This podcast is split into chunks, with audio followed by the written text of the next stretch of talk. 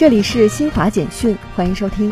二十三号，第十六届残奥会中国体育代表团宣布，女子轮椅射箭运动员周佳敏、男子肢残田径运动员王浩将担任东京残奥会开幕式中国体育代表团旗手。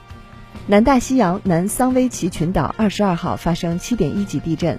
据美国地质调查局地震信息网消息，地震发生在格林尼治时间二十二号二十一点三十三分，北京时间二十三号五点三十三分。